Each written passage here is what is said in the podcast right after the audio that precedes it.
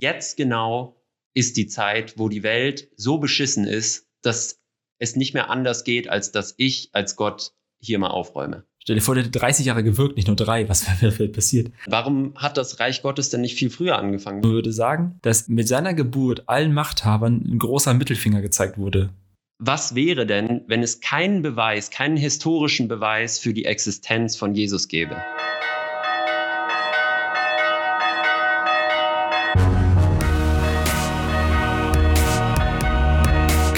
Unser. Begegnungen, die einen Sitzen haben. Moin und Servus, ihr Streuner und Streunerinnen. Alles Gute zum vierten Katertag. Ich bin Maxi, Journalist und Student in Dortmund. Und ich bin Patrick, Theologe und stolzer Vater. Und wir sprechen heute wie immer buchstäblich über Gott und die Welt, also über Glaubensfragen mit einem Blick von innen und einem vom Außen. Und das alles natürlich im Namen des Katers. Moin Maxi, Alter, was geht?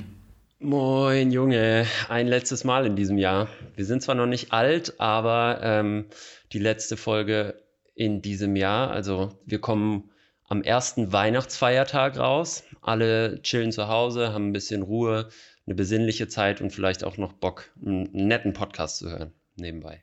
Ihr könnt ihn hören, vielleicht während, äh, während ihr eure Sachen bei eBay Kleinanzeigen wieder reinstellt, die ihr nicht haben wolltet, die falschen Geschenke und so. Euer letzten Glühwunschreste vernichtet, Raclette, irgendwie alles macht, so Riesenbambule.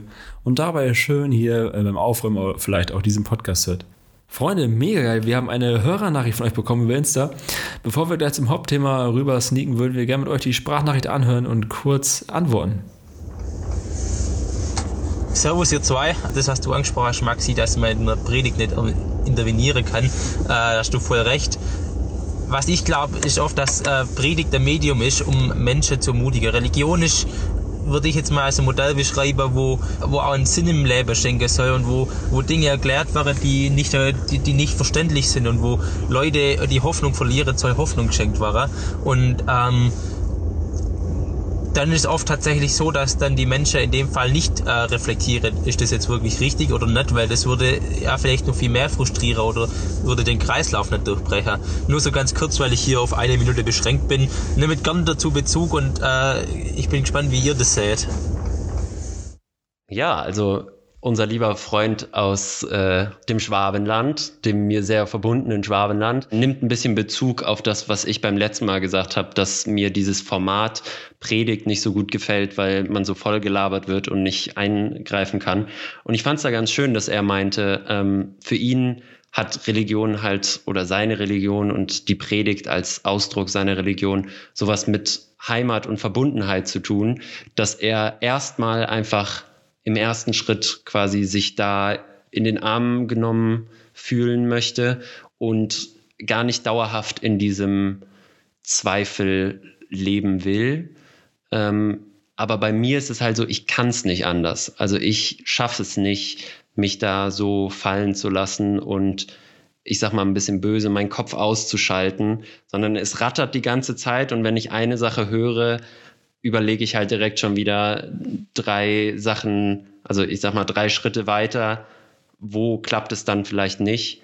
Und da beneide ich ihn auch ein Stück weit drum, dass er einfach sagt, für ihn ist das so eine Erfüllung, dass er da auch einfach gar nicht alles hinterfragen muss, sondern das schöne Gefühl erstmal mitnehmen kann. Alter, vielen Dank für deine Offenheit und Ehrlichkeit. Finde ich wirklich gut. Zwei Menschen mit verschiedenen Zugängen und am Ende gucken, wie man vom anderen lernen kann. Vielen Dank, Patrick, also meinem Namensvetter auch für deine Zusendung. Wenn ihr Werder-Nachrichten habt, Fragen habt, Kommentare, haut die rein in die Insta-Fragebox, sag ich mal. Wir fangen wir immer an, würde ich sagen, Maxi, oder? Mit dem Karte der Woche, mit dem, was uns nicht nur von gestern nachhängt, von Weihnachten, sondern auch von der letzten Woche. Der Kater der Woche. Mein Kater der Woche ist eigentlich ein Kater des Jahres, weil ich mich von diesem Jahr richtig hart verkatert fühle wahrscheinlich nicht nur ich, sondern alle irgendwie ein bisschen. Bei mir aber gar nicht so unbedingt, weil das Jahr so langweilig oder ereignislos war, wie es ja bei manchen so war, sondern bei mir eher, weil es echt anstrengend war und irgendwie viel los. Ähm, ich habe ja meinen Bachelor beendet, habe die Bachelorarbeit geschrieben, bin direkt danach in ein Praktikum gegangen für drei Monate und direkt da im Anschluss habe ich jetzt meinen Studium, mein Masterstudium wieder begonnen. Ähm, das heißt, irgendwie ist jetzt die erste Zeit des Jahres, wo ich überhaupt mal ein bisschen ausspannen und den Kopf frei kriegen kann. Und das tut auch mal ganz gut. Aber natürlich ist der Kater aushaltbar, wenn man so nette Gesprächspartner hat wie ich. Ach, Dankeschön. Sorry, ich, ich stehe auf dem Schlauch, weil ich gerade hochgucke. Also ich sitze bei meiner Schwiegermutter im Wintergarten. Ganz liebe Grüße an dieser Stelle. Und ich gucke so raus aus dem Wintergarten und sehe da vier, fünf, sechs, sieben, acht Traktoren, die mit Festtag, also mit Weihnachtsbeleuchtung rumfahren. Ich weiß nicht, ob die eine Demo machen auf dem Kranken, das ist ein Krankenhausparkplatz. Keine Ahnung, was die Jungs da haben oder ob die irgendwelchen kranken Menschen da eine Freude machen wollten mit den Traktoren. Das sieht sehr witzig aus. Ähm, ich bin nur aus Friesland, falls Leute das noch nicht gerafft haben. da hänge ich gerade rum.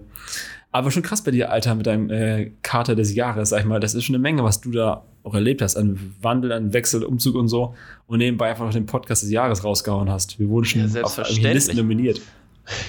nee, aber es macht ja auch Spaß. Also, ähm, das mit dem Podcast ist ja zum Beispiel echt was, was wir uns ausgewählt äh, haben, ausgedacht haben, weil wir Bock drauf haben, weil wir das Gefühl haben, das bringt uns selber was und vielleicht auch ein paar Leuten, die uns zuhören. Und ähm, deswegen die Arbeit macht man dann ja auch gerne. Und jetzt äh, kurz vor Weihnachten. Arbeit, ich bitte dich. Kurz vor Weihnachten ist das natürlich auch keine Arbeit mehr. Das ist wie so eine Schlammpackung hier, mitten in die Fresse, dieser Podcast ist aufnehmen. Was, was ist denn eigentlich dein äh, Kater der Woche oder des Jahres? Danke, ich dachte, du fragst nie, Alter. also, äh, ich habe einen zweigeteilten, wie immer, so einen kleinen schönen Cocktail, äh, Kater-Cocktail. Einmal, ich habe eine schicke Erkältung seit einigen Tagen. Äh, ich bin mir relativ sicher, dass es kein Corona ist, sondern einfach eine Erkältung. Und das hängt so ein bisschen nach, wirklich nach, hängt überall nach, sag ich mal. Äh, das heißt, wenn ich in dieser Folge ein bisschen komisch klinge oder so hochziehe, verzeiht's mir.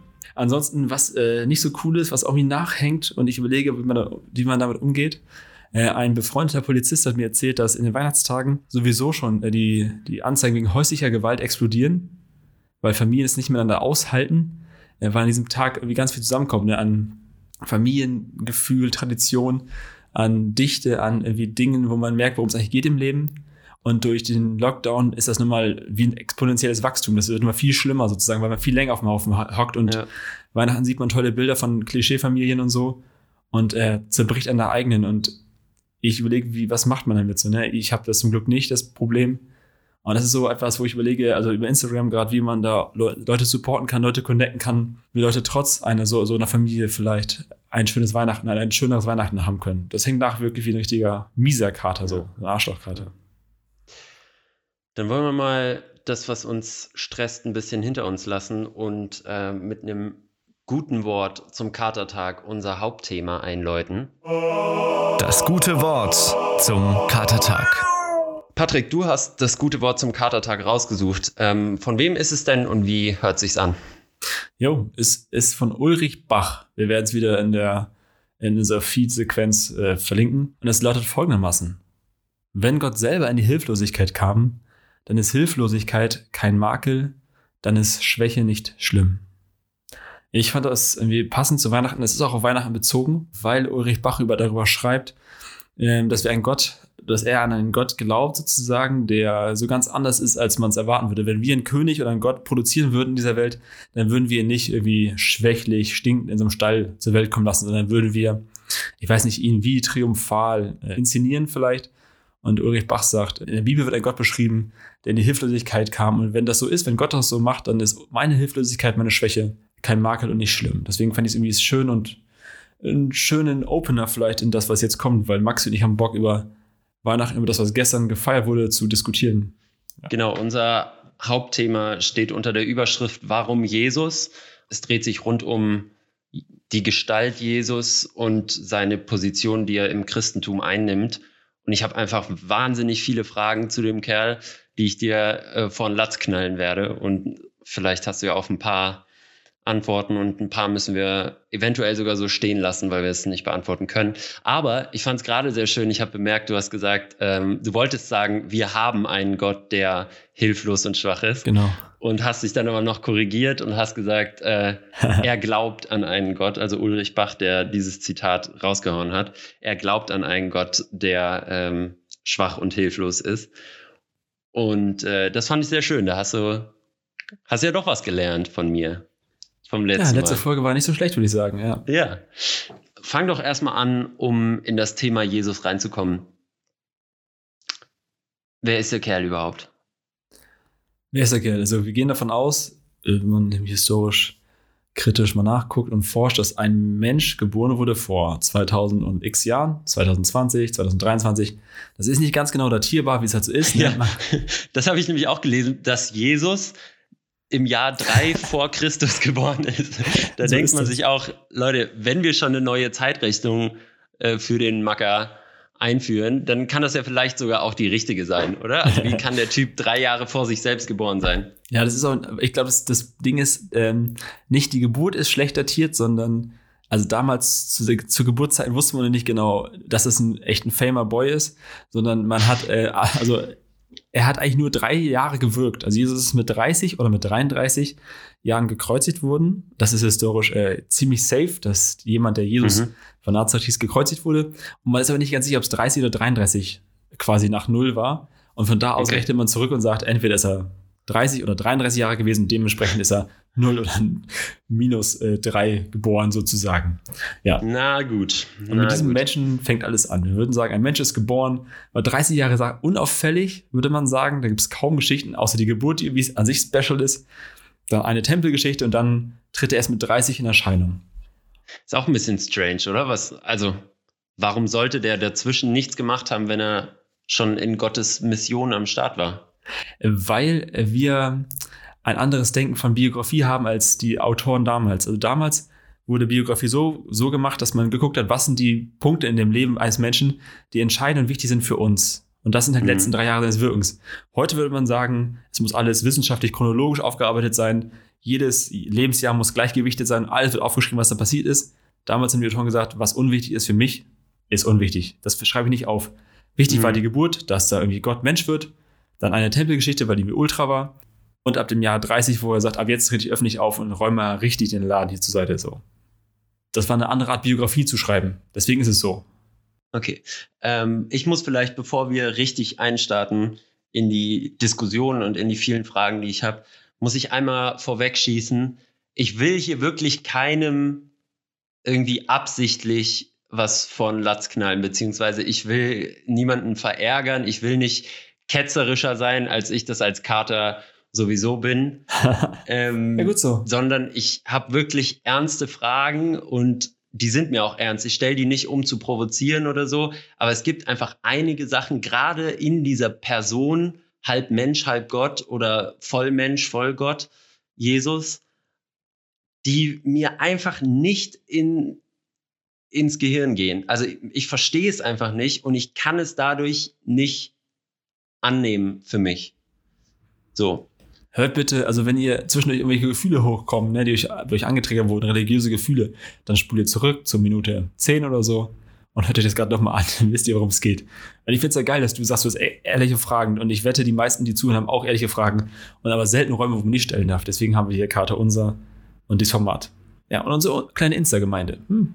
Und wenn ihr anderer Meinung seid, dann äh, schreibt uns gerne, dann schickt uns gerne eine Sprachmemo über Instagram oder äh, sagt uns anderweitig Bescheid, eine Brieftaube, ein Weihnachtsbriefchen oder wie auch immer. Äh, wir möchten mit euch in Verbindung kommen und wir möchten auch das diskutieren, was wir hier diskutieren. Deswegen schaltet euch da gerne ein. Aber so, erste Frage.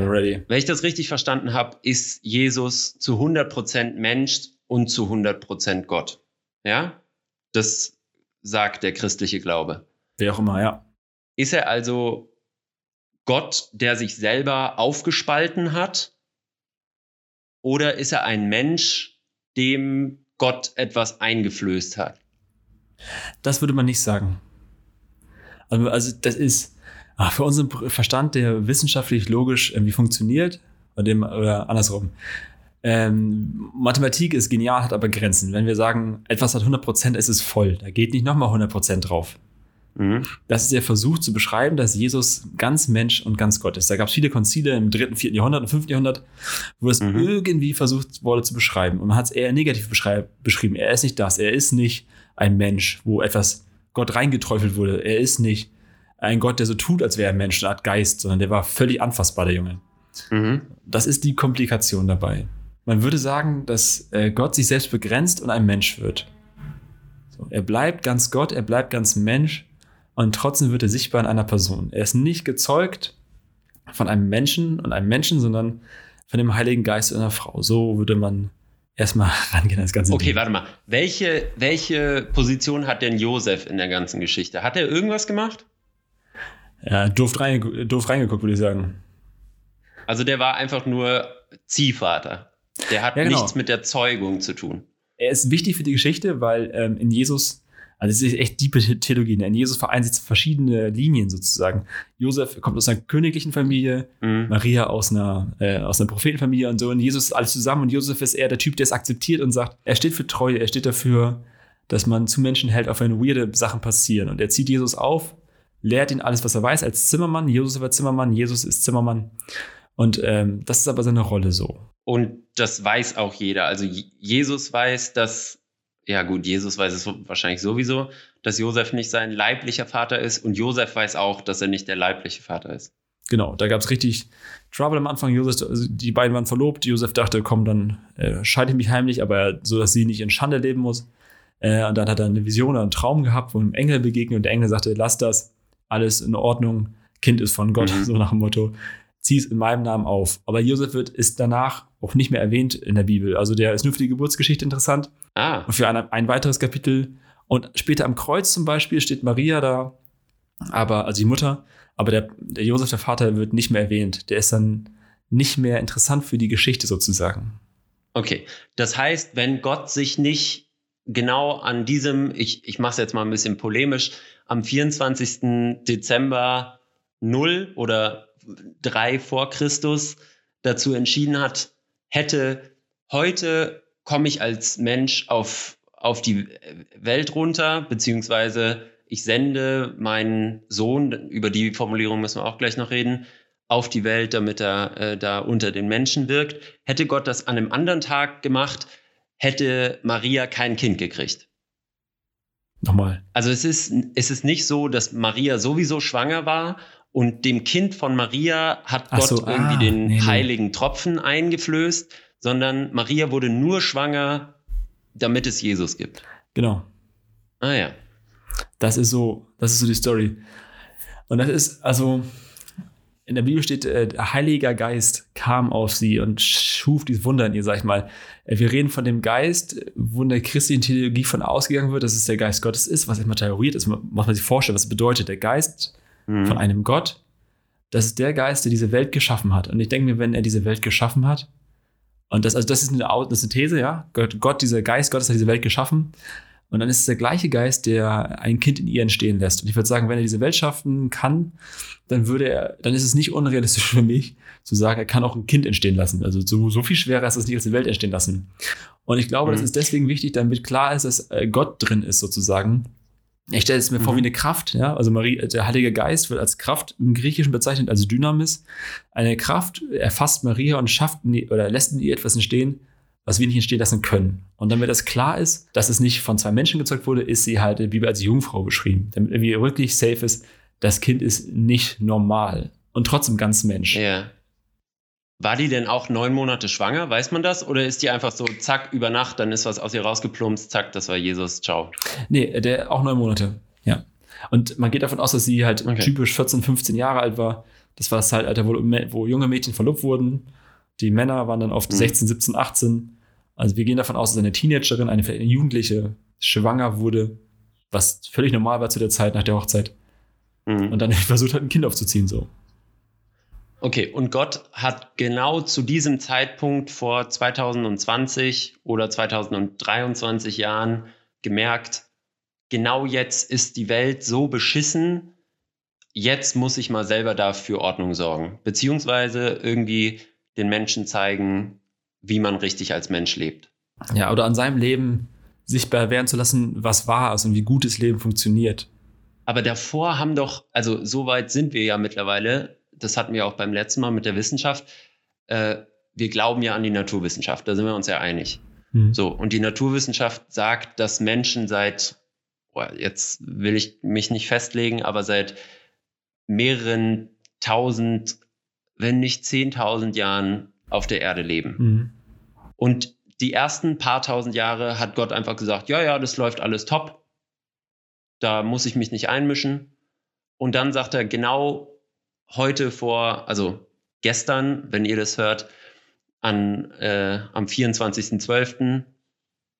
0 oder minus 3, ich, ich komme da nicht drauf klar, dass es vielleicht minus 3 ist, sagt er, okay, jetzt genau ist die Zeit, wo die Welt so beschissen ist, dass es nicht mehr anders geht, als dass ich als Gott hier mal aufräume. Ja, das hatten wir, glaube ich, in Folge 1 oder 2 schon mal, dass ähm, in der Theologie, also in der evangelischen Theologie, die davon ausgegangen wird, dass wir einen Gott haben, der nicht einfach sagt, oh scheiße, jetzt muss ich mal eingreifen, fuck, fuck, fuck, jetzt jetzt auf dem Ruder, sondern der ist eher, ich würde sagen, gelassener, er hat viel mehr Niveau und Qualität, als man sich das vorstellen kann.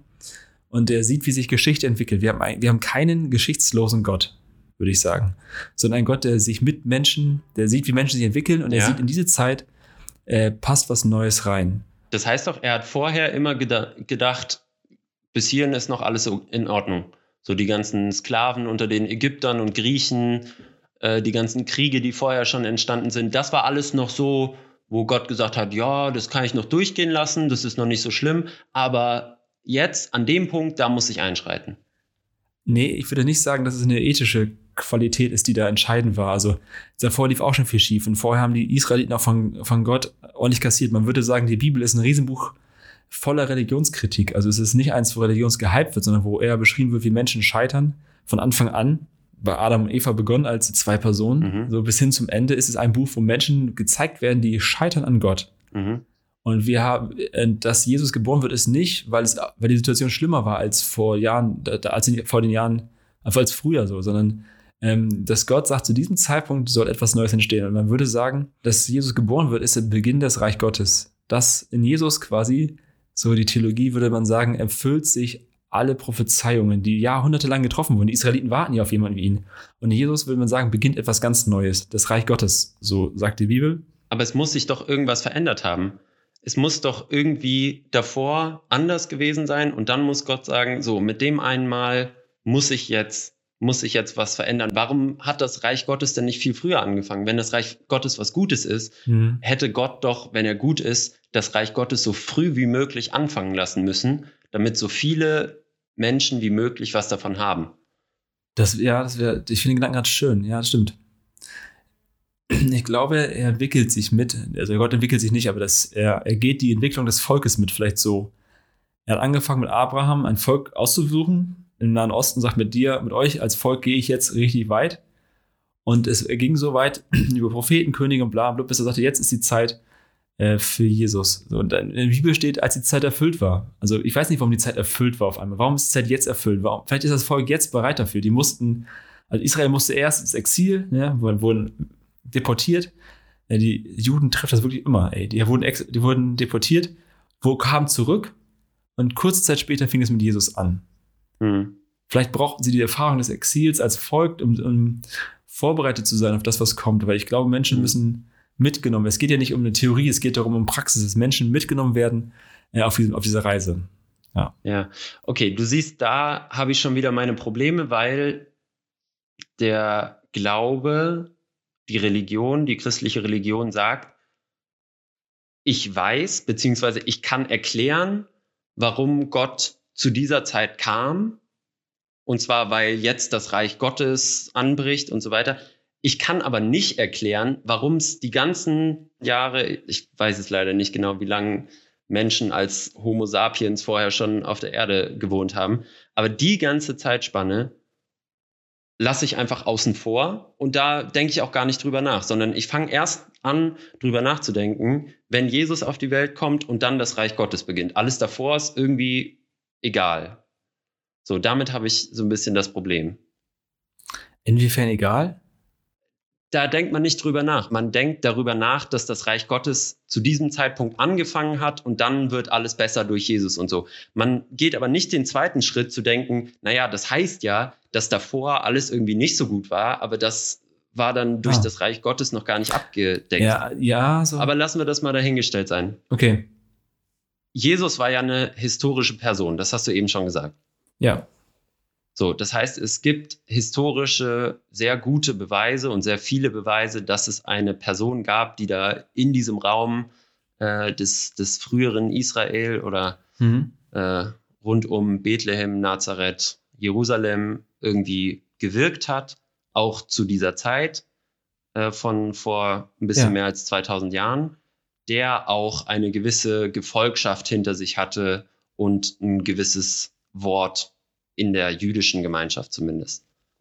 Genau. Und an dem sich auch Leute irgendwie, also an dem sich auch Leute gerieben haben und gestoßen haben. Also Ja. die Römer und auch die alten jüdischen äh, Geistlichen. So. Inwiefern hängt denn für dich, aber auch für den christlichen Glauben, Jesus an dieser historischen Person? Mhm. Andersrum gefragt, was wäre denn, wenn es keinen Beweis, keinen historischen Beweis für die Existenz von Jesus gäbe? Also wenn man nichts gefunden hätte in den ganzen äh, archäologischen und, und historischen ähm, Nachprüfungen, hätte man jetzt nichts gefunden dafür, dass es so jemanden wie Jesus wirklich gegeben hätte, Mhm. würde das was an deinem Glauben ändern oder am christlichen Glauben? Bestimmt. Das ist jetzt natürlich ein Fischen im Dunkeln, weil wir nicht genau wissen, wie es gelaufen wäre, wenn es anders geworden wäre. Ich finde, mit der Historizität steht und fällt eigentlich vieles oder fast alles, weil wir davon ausgehen, dass ein Mensch ähm, uns, äh, ein Gott uns so nahe kommt wie nie zuvor, dass er sichtbar und greifbar wird in einer Person, dass in diesem Jesus irgendwie, dass er anfängt, unser Leben nachzuvollziehen. Äh, und das durch Kreuz und Auferstehung, das werden auch nochmal äh, Karte unserer Folgen werden, in, um Ostern rum spätestens. Das ist entscheidend für unser Leben, weil daran Gottes ganze Liebe sichtbar oder Feindesliebe sichtbar wird. Aber das heißt ja, du baust deinen Glauben auf wissenschaftlichen Erkenntnissen auf. Ja. Weil ich davon ausgehe, dass das wahrgenommen, also, also biblische, christliche und auch nicht christliche Quellen bestätigen, dass ein Mensch gelebt hat, Jesus von Nazareth, der so genannt wurde, äh, und die einen feiern ihn, die anderen beschreiben nur, dass es verwirrend ist, dass ein Mensch gelebt hat, der so viel Impact hatte, so. Und verfolgen Mhm. das, was er und auch später seine JüngerInnen machen. Und das ist erstmal, das muss man erstmal wahrnehmen, dass äh, also historische, biblisch-historische und auch nicht-christliche historische Forschung bestätigt, dass er gelebt hat zu 99,9 Prozent. Das ist eigentlich nicht, das ist nicht diskutierbar grundsätzlich. Mhm. Das ist eigentlich safe sozusagen. Mhm. Die Frage ist, was macht das mit einem? Also wenn man das weiterdenkt, dass er da war, dass danach explosionsartig, exponentiell äh, Christen quasi gewachsen sind weltweit, weil da etwas passiert ist. Und das ist ja nachprüfbar. Aber es hätte ja auch sein können, dass es einfach nicht er ist. So, dass es zwar jemanden gab, auch ungefähr um die Zeit, der halt irgendwie eine Gefolgschaft hat und der vielleicht sogar von sich selbst gesagt hat, ich bin hier Ja. der Auserwählte und ich bin der große Messias, den alle erwarten. Aber dass eben diese Person, die das von sich selbst behauptet, gar nicht der eigentliche Jesus ist. Ja, das stimmt. Das gab es auch. Also Jesus, es war, es war nichts Neues sozusagen. Es gab ganz, ganz viele Leute vor und nach ihm, die immer wieder behauptet haben, sie wären der, der Messias, der Erlöser. Sie sind aber einfach anders aufgetreten. Manche waren kriegerisch unterwegs, haben gesagt, sie wollen Israel äh, wie von der Unterdrückung der Römer befreien durch Gewalt, sind gescheitert und 20 Jahre später kannte sie keine Sau mehr, Mhm. so nach dem Motto. Andere haben auch Jünger und JüngerInnen und so gesammelt ohne Ende, hat sich aber nach 20 Jahren wieder verschlagen, wie so ein Mini-Trend. Hat sich nicht durchgesetzt irgendwie. Mhm. Also es gab diese, diese Retter- oder Heilsfiguren, wie es sie heute auch gibt, wo Leute sagen, äh, glaubt nicht an Corona und so, wir sammeln uns im Untergrund und kämpfen. Das gab es immer. Ja. Und Jesus war einer von ihnen, der aber dann irgendwie eine ganz andere Langzeitwirkung äh, äh, geschafft hat. So, die meisten JüngerInnen, diese anderen Leute sind weggegangen, nachdem die Person gestorben ist. Haben aufgehört, daran zu glauben. Bei Jesus war es wie anders. Er stirbt, irgendwie steht er auf oder so. Und dann geht's richtig ab. Und das ist ganz anders als bei allen anderen Geschichten. Okay, jetzt haben wir noch nicht geklärt, aber zumindest besprochen, wie Jesus auf die Welt gekommen ist. Meinst du, es ist möglich, dass Jesus nochmal auf die Welt kommt und hältst du das für realistisch? Oder Ah. war das so eine einmalige Sache? Gott zeigt uns einmal, wie ein Mensch zu leben hat und dann ist aber auch gut. Äh, ja, halte ich. Es ist irgendwie äh, äh, total, weiß auch nicht. Also ich, ich glaube, es ist nicht, weil wir leben so alle zum ersten Mal. Wir müssen irgendwie mit dem, was wir lesen, umgehen und so, was wir hören.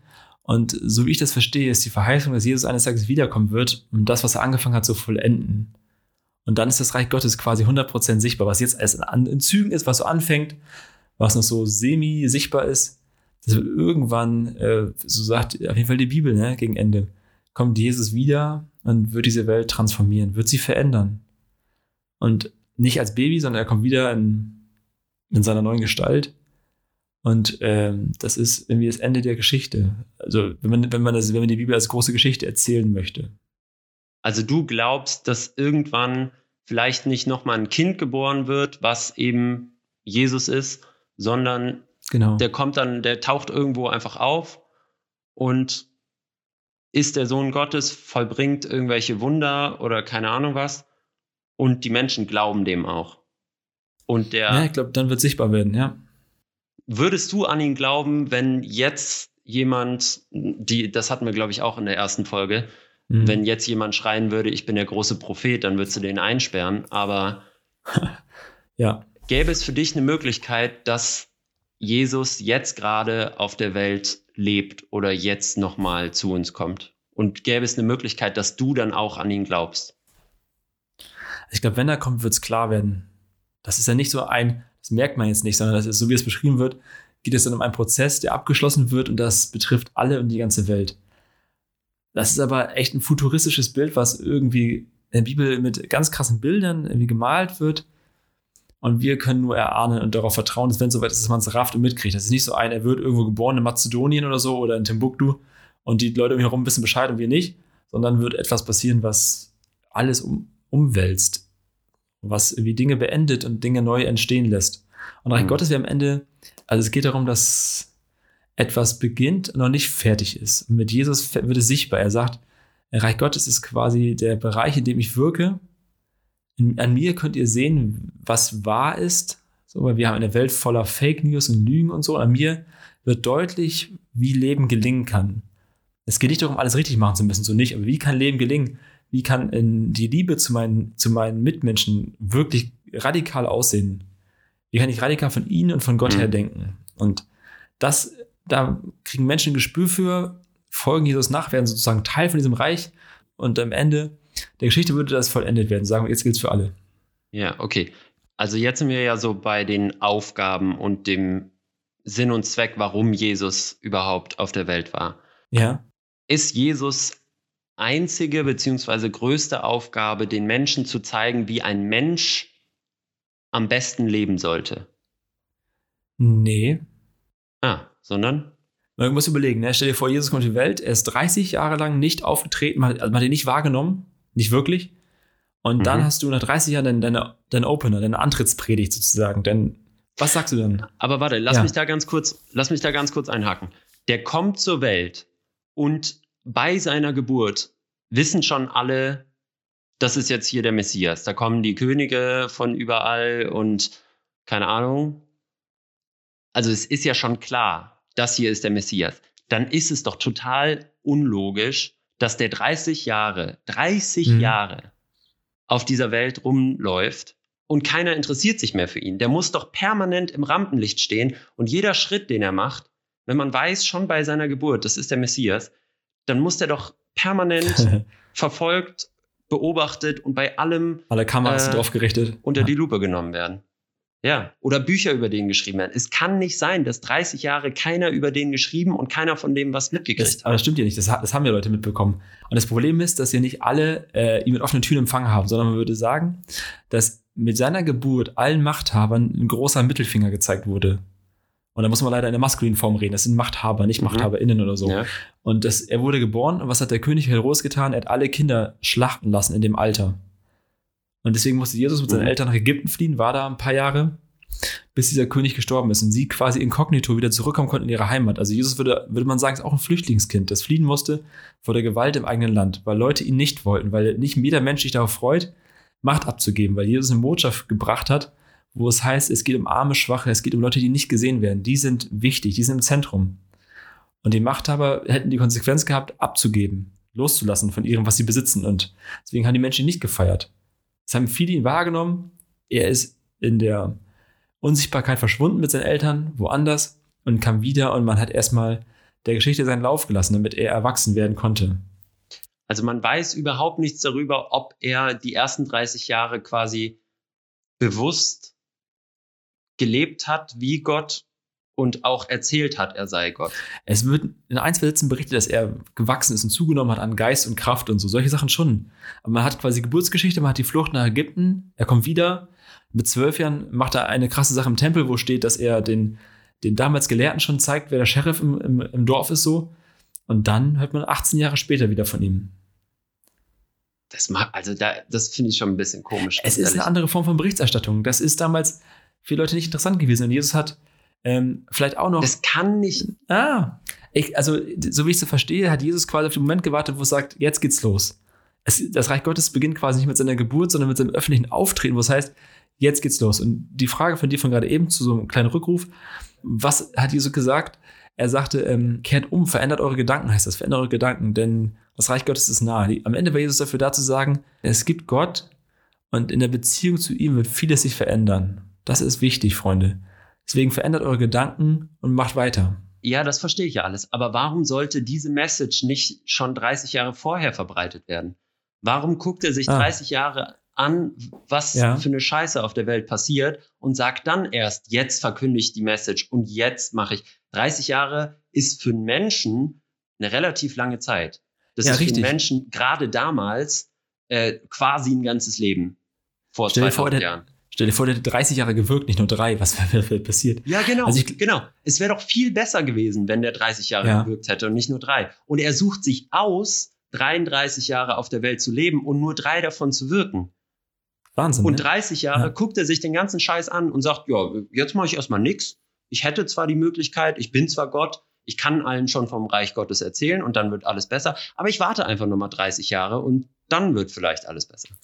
Also doch ich glaube nicht, naja, ich glaube nicht, dass nichts passiert ist. Es wird ja auch parallel berichtet, dass andere Leute, zum Beispiel Johannes der Täufer ist der Klassiker, dass der, also seine Aufgabe war, das Volk auf Jesus vorzubereiten, die Wege zu ebnen, damit Jesus da lang gehen kann. Das war seine Aufgabe. Ich glaube, wir müssen viel historischer denken oder geschichtlicher denken, als wir es so respektiv tun. Wir können jetzt zurückschauen und sagen, es wäre auch cleverer gewesen damals.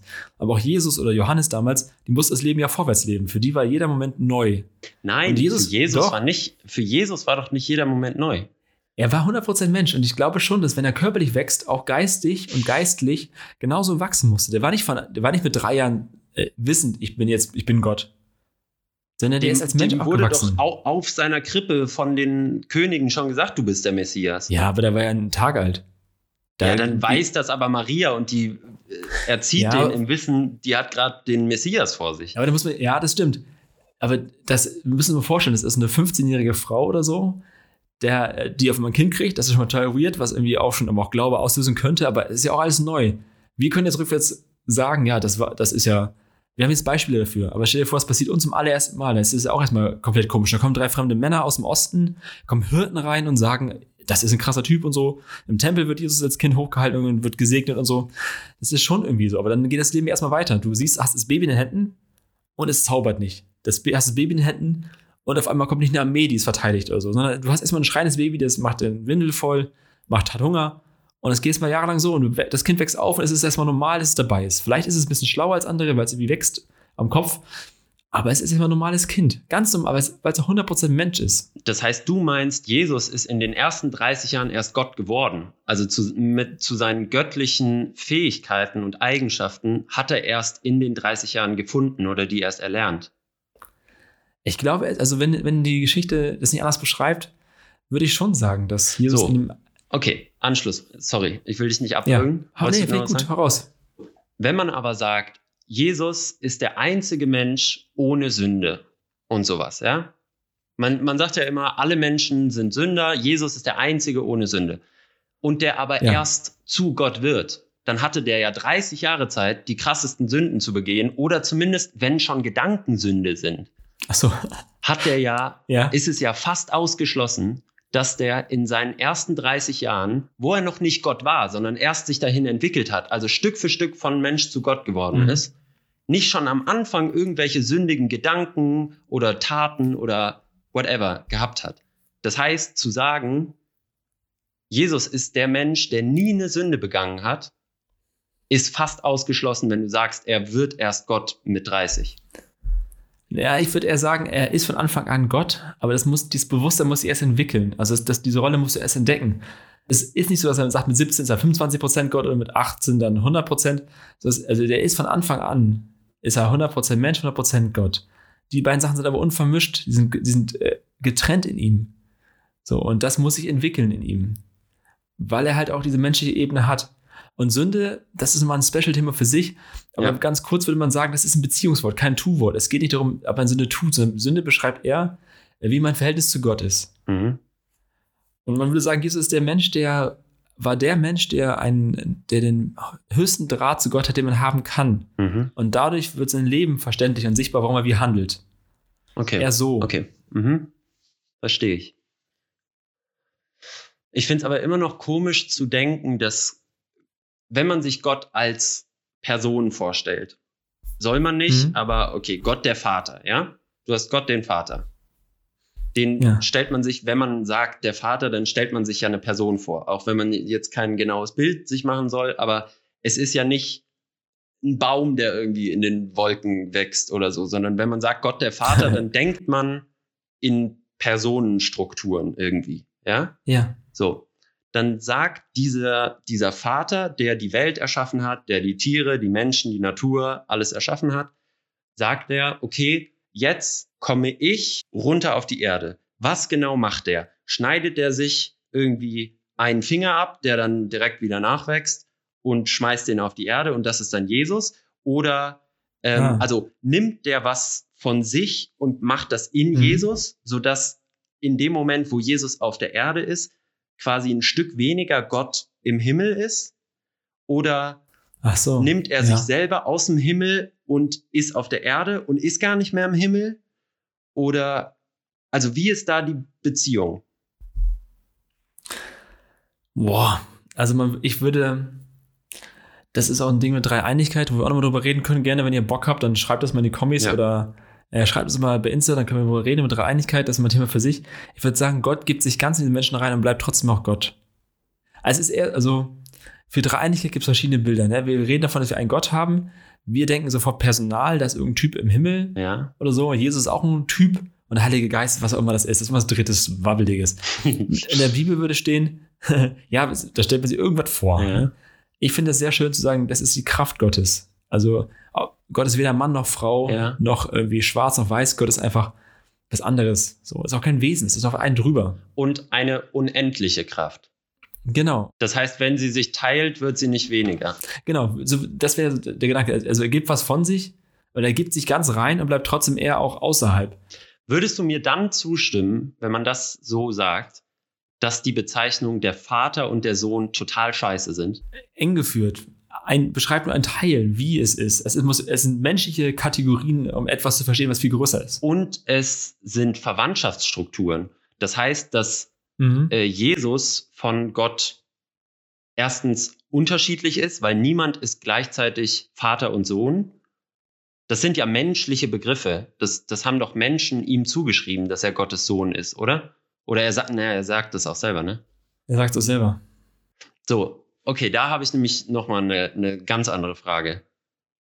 Jesus Hau spricht raus. ja auch zu Gott. Ja. Und das Gebete von ihm, krasseste, ja. das krasseste ist ja auch, wenn er am Kreuz hängt, sagt der Vater, warum hast du mich verlassen, oder? Genau. Mein Gott, mein Gott, warum hast du mich verlassen? Okay. Eli, Eli. So Wie kann, wie kann Gott sich selbst verlassen? Wie kann Gott, in Klammern Jesus, auf die Idee kommen, Gott, in Klammern der Vater, hat ihn selber verlassen? Er ist ja Gott. Es Ja. gibt doch, es kann doch keinen Unterschied zwischen Gott oben und Gott unten geben. Wenn, wenn Gott eine große, unendliche Masse ist, die sich selbst zwar teilen kann, aber dadurch nicht weniger wird, kann doch nicht die eine Hälfte mit der anderen Hälfte sprechen, weil es keine Hälften gibt, weil es ein großes Ganzes ist. Also äh, der Klassiker würde man erstmal sagen, äh, in dem Moment spricht Jesus ein Gebet. Also der zitiert einfach Psalm, ich glaube 22 ist das oder 21. Das ist einfach, Jesus betet einen Psalm in dem Moment. Mein Gott, mein Gott, warum hast du mich verlassen? Der Psalm endet dann ganz anders, ganz fröhlich, weil der Psalmist damals wusste, er ist bei Gott aufgehoben am Ende. Das ist, Mhm. das ist ein, ähm, eine Frage, da müsste ich aber ehrlicherweise drüber nachdenken. Das weiß ich auch nicht genau. Es, man würde sowas vermuten und sagen wie, dass in diesem Kreuz oder an diesem Kreuz die ganze Gottlosigkeit eines Menschen sichtbar wird. Und für Jesus sich das angefühlt hat, also der 100% Mensch leidet ja an dem Kreuz und sagt, das fühlt, so ist die, die schlimmste Gottesferne. Ein Leben ohne Gott ist wie dieses am Kreuz hängen. Mhm. Und es fühlt sich viel an, alleine gelassen zu sein. Mhm. Das, das ist für mich jetzt, das, das bin ich selber unzufrieden, das so stehen zu lassen. Deswegen würde ich da gerne mal drüber nachdenken. Aber es macht doch nur Sinn, dass er mit sich selbst spricht, oder? Oder die für mich zweite Möglichkeit, Ja. die ist jetzt wieder ein bisschen ketzerisch, wäre, dass er quasi schauspielert. So, dass er ah, den Menschen zeigt, wenn ihr in meiner Situation seid, wenn ihr hier irgendwie hängt oder irgendwas gerade richtig scheiße ist, dann sprecht mit mir quasi. Das heißt, er Ah, hm. denkt in dem Moment, ah, okay, ich bin gerade in einer ziemlich beschissenen Situation, ich hänge hier. Wenn so ihr auch rum. mal so seid, ne? genau. Dann müsst ihr Folgendes machen. Ja. Also, dass es wieder diese Vorbildfunktion ist. Dann ist er aber in dem Moment, wo er das tut, ein Schauspieler, weil er gar nicht wirklich dieses Leiden und dieses Fragen, warum hast du mich verlassen, das ist dann ja keine ernste Frage, sondern es ist eine geschauspielerte Frage, um eben dieses Vorbild für andere zu zeigen. Ja. Ja, genau. Und dann, wenn man es weitertreiben würde, würde man sagen, er ist zugleich Sadist und Masochist. Also er, er fügt sich selber Strafe zu und findet es ein bisschen gut, weil daran was sichtbar wird. Ja, Ja. das ist, also, ich glaube, also auf keinen Fall Schauspiel so, ne? Würde man nicht sagen. Der, der hat gelitten ohne Ende. So, dann wird eher was anderes sichtbar, das. Es ist auch, es ist eine Gedankenexplosion zu sagen, Gott lässt sich selber ans Kreuz nageln und er tut, verhindert nichts und irgendwie stirbt er an dem Kreuz, lebt aber gleichzeitig auch weiter. Das ist Wahnsinn. Da würde ich aber gerne mal eine andere Folge drauf, äh, drauf, drauf gehen lassen, sag ich mal. Wir sind schon relativ weit in der Zeit, Maxi. Ich habe noch eine abschließende Frage dazu. Ja, lass es machen. die schließt dann auch so ein bisschen an die nächste äh, Jesus-Folge, die wir dann um Ostern haben werden, an. Nice. Und zwar macht Jesus ganze, ganzes Werk und Wirken nicht erst Sinn mit seiner Auferstehung. Ja, ohne die wäre es egal. Okay. Nee, nicht Das egal. heißt, also, wenn- er wäre ein geiler Typ gewesen, aber es zielt auf Kreuz und auf Auferstehung hin. Ja. Ja.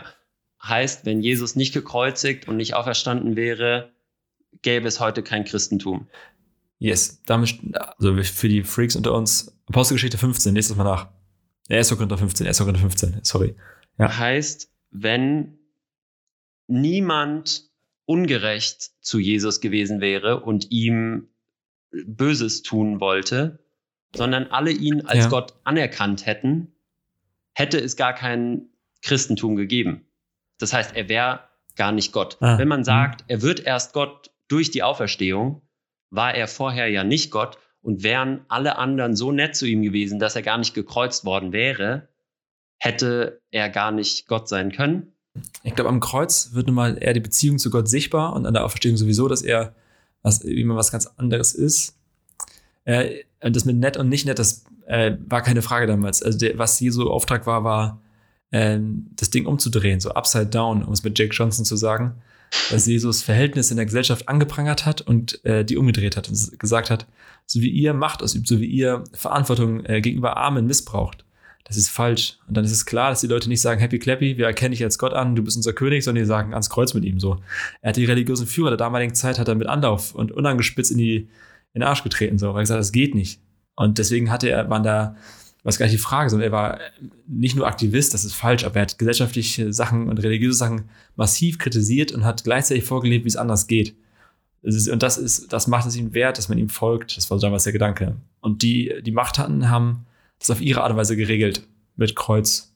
Ja. Und dass er auch verstanden ist, ist nochmal ein, das ist ein krasses Thema, weil damit würde man sagen, er ist ja der erste von allen, der auch verstanden ist. Er zeigt uns, wie unser Leben einmal sein wird, dass Mhm. uns auch Auferstehung versprochen wird, in dem Stil, wie er auch verstanden ist. Und Mhm. das ist, finde ich, also wenn, es, wenn ich eine Geschichte hören will, bei Life of Pi, bei dem Film geht es auch darum, welche Geschichte will ich eigentlich am Ende glauben? Ich will der schönen Geschichte glauben, weil irgendwie das, ja, dann halte ich mich fest, es gibt mir Mut und irgendwie Trost, dass nichts, dass das nicht zu Ende ist. Mhm. Ja. Okay, über die ganze Auferstehungsgeschichte und quasi das Ende des Lebens Jesu und dann auch Mhm. seine Wiedergeburt und seine Auferstehung müssen wir auf jeden Fall und werden wir auf jeden Fall noch eine ganze eigene Folge machen.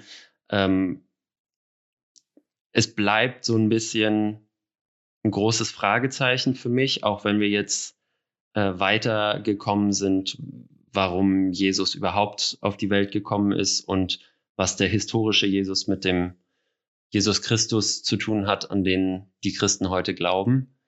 Ähm, aber ich finde es immer noch, da sind so viele Fragezeichen für mich. Ich verstehe, um das nochmal ganz kurz abschließend zu sagen, ich verstehe den Gedanken, okay, Gott muss einmal die Rolle quasi, die Perspektive als Erschaffer der Welt haben. Dann muss er die Rolle haben, zu zeigen, wie Menschen richtig leben können. Dafür ist Jesus einfach äh, notwendig. Und der Heilige Geist irgendwie die, wenn ich das richtig verstehe, so als ähm, Kraft. Als ja. Kraft, die durch Jesus entstanden ist oder so richtig ins Rollen kam und dann weitergetragen wird. Sichtbar heute, wird, ne? ja. Ja, mhm. okay. Am Ende wird die, an Jesus äh, wird Gott so sichtbar wie nie zuvor. Man hat früher für einen Kriegsgott gehalten und so. An Jesus wird klar, die eigentliche Kraft und Macht dieses Gottes ist die Macht der Liebe. Und das ist vielleicht auch ein schöner Teaser für in zwei Wochen, würde ich sagen, nicht in einer Woche, in zwei Wochen. Ah, ja, haben wir genau. einen Podcast-Takeover sozusagen für euch vorbereitet mit Jason äh, von dem Freestyle-Projekt. Äh, das wird Doppelfolge, die könnt ihr euch gerne reinziehen. Nochmal so Samstag, Freitag, Samstag, Samstag, Sonntag. Gönnt euch das mal bei uns und bei ihm. Äh, die bauen nicht unbedingt aufeinander auf, aber es ist eine schöne Sache. So, wir sind zu Gast, er ist zu Gast und wir stellen euch eine Person vor, wie ihr sie nicht kennt. Ja. Genau, das wird am 8. Januar sein. Genau. Und äh, das war auf jeden Fall eine sehr, sehr interessante Folge, ein sehr, sehr interessantes Gespräch mit Jason zusammen. Mega. Und der hat auch nochmal ähm, einen ganz anderen, aber gleichzeitig sehr erhellenden Blick irgendwie äh, mit reingebracht, finde ich. Ähm, also hört da auf jeden Fall rein. So, Patrick, bevor wir die Folge, die wir jetzt auch ein bisschen überzogen haben, ähm, beschließen wollen, yes. hauen wir noch mal ganz kurz eine nette kleine Frombula raus, oder? Einmal reingegriffen, würde ich sagen. Die Frombula.